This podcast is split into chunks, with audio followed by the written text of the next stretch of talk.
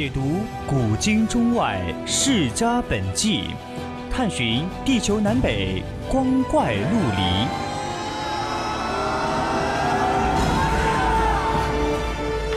拨开历史迷雾，挖掘未解之谜。大千探奇，秘境追踪，VOC 广播电台百科探秘，为你展现神秘莫测的宇宙进程。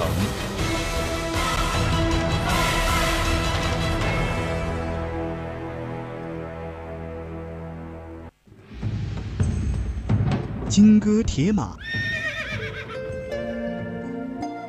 闭月羞花。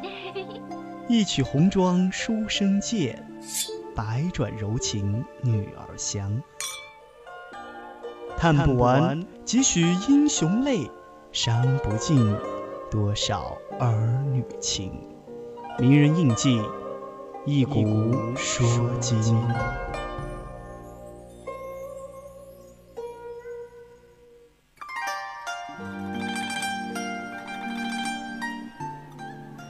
青春调频与您共享，亲爱的听众朋友们，晚上好！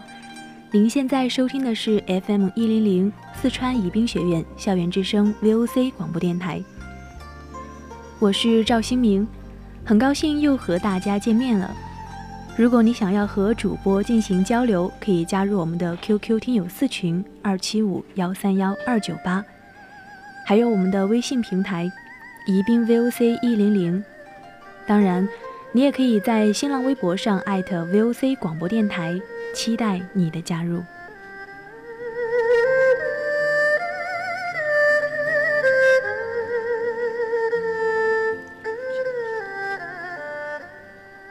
无论我们从哪一个角度来看，朱棣都绝对算不上是一个好人。这个人冷酷、残忍、利欲熏心。在日常生活中，我们绝对不想要和这样一个人做朋友，但是他却是一个实实在在的好皇帝。一个皇帝从来不需要用个人的良好品格来证证明自己的英明。恰恰相反，在历史上干皇帝这行的人，基本都不是什么好人，因为好人干不了皇帝。朱允文就是铁证。一个人从登上皇位成为皇帝的那一天起，他所得到的就绝对不仅仅是权位而已，还有许许多多的敌人。他不但要和天斗、和地斗，还要和身边自己的几乎每一个人斗，包括大臣、太监、老婆、老婆的亲戚、兄弟姐妹，甚至还有父母。他成为了所有人的目标。如果不拿一点手段显示自己的能力，很容易被人找到空子踢下皇位。而历史证明，被踢下皇位的皇帝生存率是很低的。为了皇位，就必须是拼命的用自己的学会的阴谋诡计，去征服那一些很强横的人。所以。他必须要六亲不认，他要比最强横的恶霸更强横，比最无赖的流氓更无赖。他不能相信任何人，所以我认为，孤家寡人实在是对皇帝最好的称呼。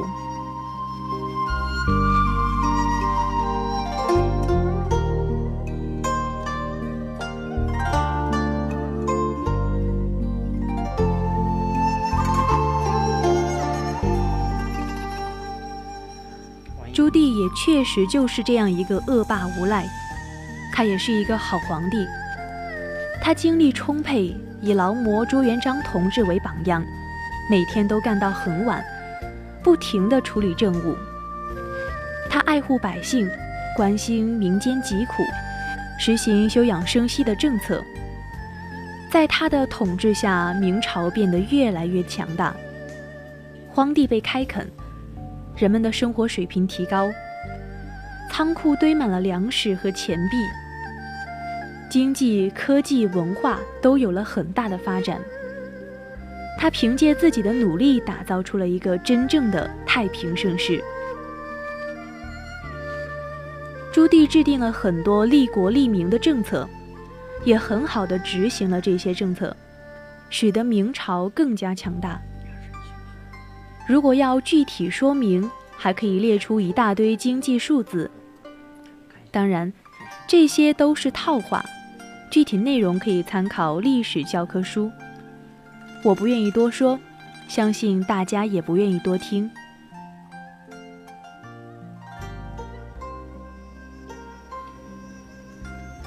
但是，值得思考的是，这一些举措，历史上有很多皇帝都做过，也取得了不错的效果。为什么朱棣却可以超越他们中的绝大多数人，成为中国历史上为数不多的公认的伟大皇帝呢？这是因为他做到了别的皇帝没有能力做到的事情。下面，我们将介绍这一位伟大皇帝的功绩。就如同我们之前说过的那样，他绝对不是一个好人，但绝对是一个好皇帝。他用惊人的天赋和能力成就了巨大的功业，给我们留下了不朽的遗产，并且在六百多年后依然影响着我们的国家和民族。所以。从这一个角度来说，他确实是中国历史上一位伟大的皇帝，当之无愧。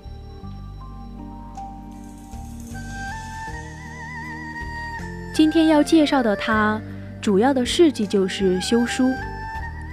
说起修书这一段事情，应该是很多人向往的吧？把自己的努力转化为书籍，确实是一件让人快乐的事情。而对于某些没有能力写书的人而言，要出版一本书还是很有办法的。比如我原先提到，上大学的时候，学校的一些教务人员眼红教研室的人出书，想要写书却没有本事，也不知道是谁出的主意，就到处去，嗯，抄一些名人名言，居然搞了一本书出版。当然了。它的销量也是可以预料的。说来很难让人相信，早在几百年前的朱棣时代，也有人做过一件类似的事情。这件事情就是朱棣做的。朱棣的文化修养有限，他自己应该写不出什么传世名著，所以他只能指示手下的人去修书。他的目的当然也是为了自己的名声。其实，这并没有什么可以指责的。哪一个皇帝不想名留青史？以往很多皇帝修了很多书，修书其实是一件并不稀罕的事情。但是朱棣确实是一个雄才大略的人，他要修的是一部前无古人的书，他要做的。是一件前面没有人做过的事情。我要修一部古往今来最齐备、最完美、最优秀的书，要让千年之后的人们知道我们这个时代的光辉和荣耀。他做到了，他修成了一部光耀史册、流芳千古的伟大书籍《永乐大典》。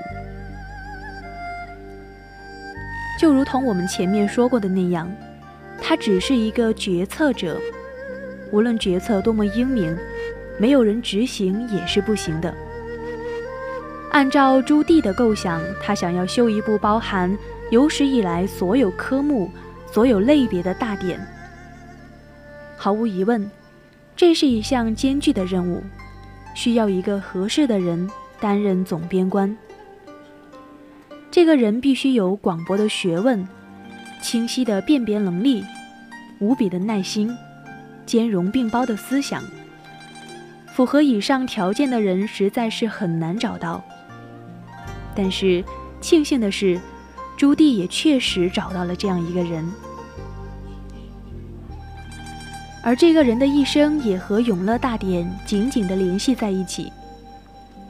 他的命运如同《永乐大典》这一部书一样，跌宕起伏，充满传奇。他就是被称为明代第一才子的谢晋。这一年他四十七岁。朱棣之所以器重谢晋，很大原因就在于他准确地判断出，谢晋就是那一个胜任大典主编工作的人。于是，在永乐元年，朱棣郑重地将这一个可以光耀史册，也可以累死人的工作交给了谢晋。他的要求是：凡书契以来，经史子集百家直言，至于天文地质。阴阳医谱都要写成一本书，浩瀚无穷。这是多么豪壮的话语和愿望！请大家不要小看修书这件事。在信息并不发达的当时，书籍即使出版之后也很容易失传，因为当年也没有出版后送一本给图书馆的习惯。小说之类的书，很多人看。但某些经史子集之类的学术书籍就很少有人问津，这一点和现在也差不多。某些不传世的书籍更像是武侠小说中的秘籍一样，隐藏于深山密林之中，不为人知。要采集这一些书籍，必须要大量的金钱和人力物力。虽然每个朝代都有修书，却大有不同。比较穷的朝代，官方修书的数量有限，只好修好必须修的那一本——前朝的史书。而朱棣要修的不是一本，也不是一部书，他要修的是涵盖古今、包罗万象、蕴含一切知识财富的百科全书。这不仅仅是文化。这是包括经济在内的综合实力的体现，是一个国家自信和强大的象征。大典之外，再无他书。我们可以想到，当朱棣将这一份工作交给谢晋时，他是把希望和重担一起赋予了这个年仅四十三岁的年轻人。首先，朱棣派了五个翰林学士担任总裁，当然，不是我们今天说的总裁。这五个人是以王景为首，都是饱学之士，并且另外派了二十个翰林院官员为副总裁，这二十个人也是著名的学者。此外，朱棣还在全国范围内发起总动员，号召所有知识渊博的人。不管你是老是少，是贫是富，婆子瘸子也没有关系，全部都要来做编辑，大概相当于我们今天的杂志社的编辑。这还没有完，朱棣拿出了拼命的架势，一定要做到精益求精。他还在全国各个州县寻找有能力。这种能力不是学问，他要找的是那种写字写得好的人。由于当时修的是一部全书，所以要采集大量的书籍和资料。这些资料找来之后，需要找人抄写，这也是情有可原的，因为当时并没有电脑排版和在编辑过程中，只有找人用手来写。既然是大明帝国编的书。自然要体面，书籍的字迹必须是漂亮清晰。如果要找一个像我这样字迹潦草、字迹潦草，每天只会在电脑面前打字的人去抄书，别说朱棣看不惯，我自己都会觉得丢人。在那个年头，你要是写的一手烂字，你都不好意思和人打招呼。这是名副其实的文化总动员。可以说，朱棣是集中了全国的精英知识分子来做这件事情。之前我们也提到过，修书能够充分体现国家的经济实力。这是因为你要召集这么多的知识分子来为你修书，你就得在招聘广告上写明包食宿，按月发工资。千万不要以为知识分子、读书人就会心甘情愿的义务劳动。朱棣是一个做事干脆的人，他雷厉风行地解决了学问。他要将编辑的总部设在文渊阁。并且把这些编书的人安排了住宿。要吃饭的时候，自然有光禄寺的人来送饭。编书的人什么也不用管，修好你的书就行。听了我以上的介绍，大家应该清楚：没有钱，没有很多的钱，这样的书能修成吗？贫穷的王朝，整天只能疲于奔命。一点国库收入拿来吃饭就不错了，哪里还有闲钱去修书？盛世修书，实非虚言。除了以上我们说的这些人以外，朱棣还给谢晋派了一个帮手，和他一起去编这一本书。这个帮手其实呢就是监工，因为在这之前，他只做过一次、两次二把手。不巧的是，一把手正是朱棣。这个监工就是姚广孝。姚广孝不但精于权谋，还十分的有才学。明朝初年第一学者宋濂也十分欣赏他的才华。而那个时候，谢晋还在穿开裆裤呢。把这样一个重量级的人物放在谢晋身边，朱棣的决心可想而知。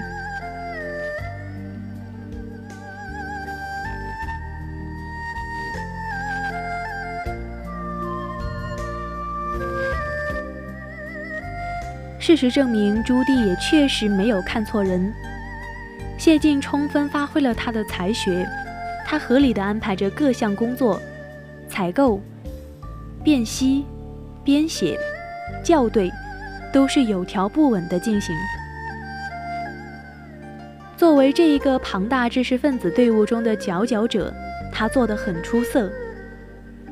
这个时候，他不再是怀才不遇的书生。而是国家的栋梁。当大部分的经史子集已经完成的时候，其实还有很多的遗憾。朱棣当即表示：“哪里有困难就来找我，一定能够解决。不就是缺书吗？给你书。不就是缺钱吗？我给你钱。”有了这样的政治支持和经济支持。再加上解禁的得力指挥和安排，无数勤勤恳恳的知识分子日夜不休的工作。他们在无数个灯火通明的夜晚耕耘不缀，舍弃了自己的家庭和娱乐，付出了健康甚至生命的代价。其中不少有人是过劳而死，他们都只是为了完成这一部古往今来最伟大的著作。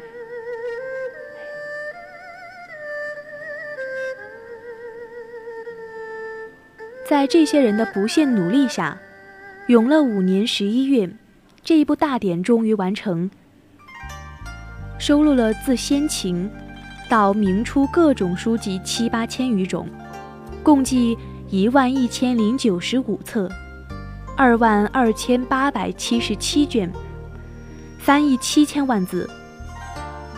这些人呢，全部都是一个字一个字的抄写而成，它的内容包括。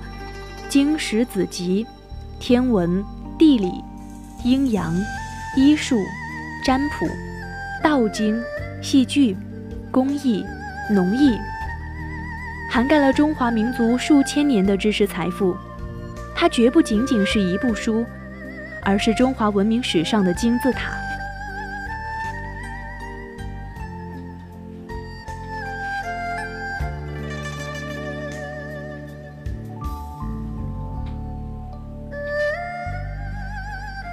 永乐大典》的伟大之处，它不仅仅是一部书，而是一部精神文化传承。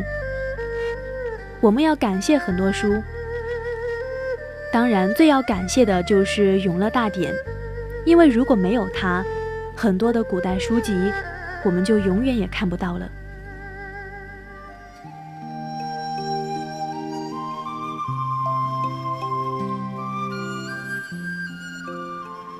今天我们介绍的功绩是关于朱棣修书的，但其实朱棣的功绩远不止于此。朱棣即位之后，迁都北京。今天的故宫、天坛、太庙这些规模宏大的建筑，就是从这个时候开始陆续建造的。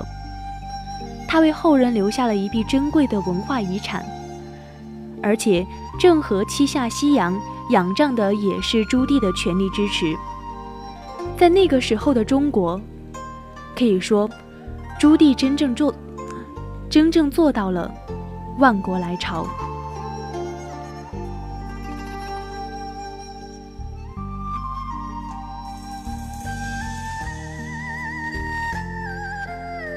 今天的名人印记到这里就要和大家说再见了，希望大家喜欢今天的故事，更多精彩内容，我们下期再见。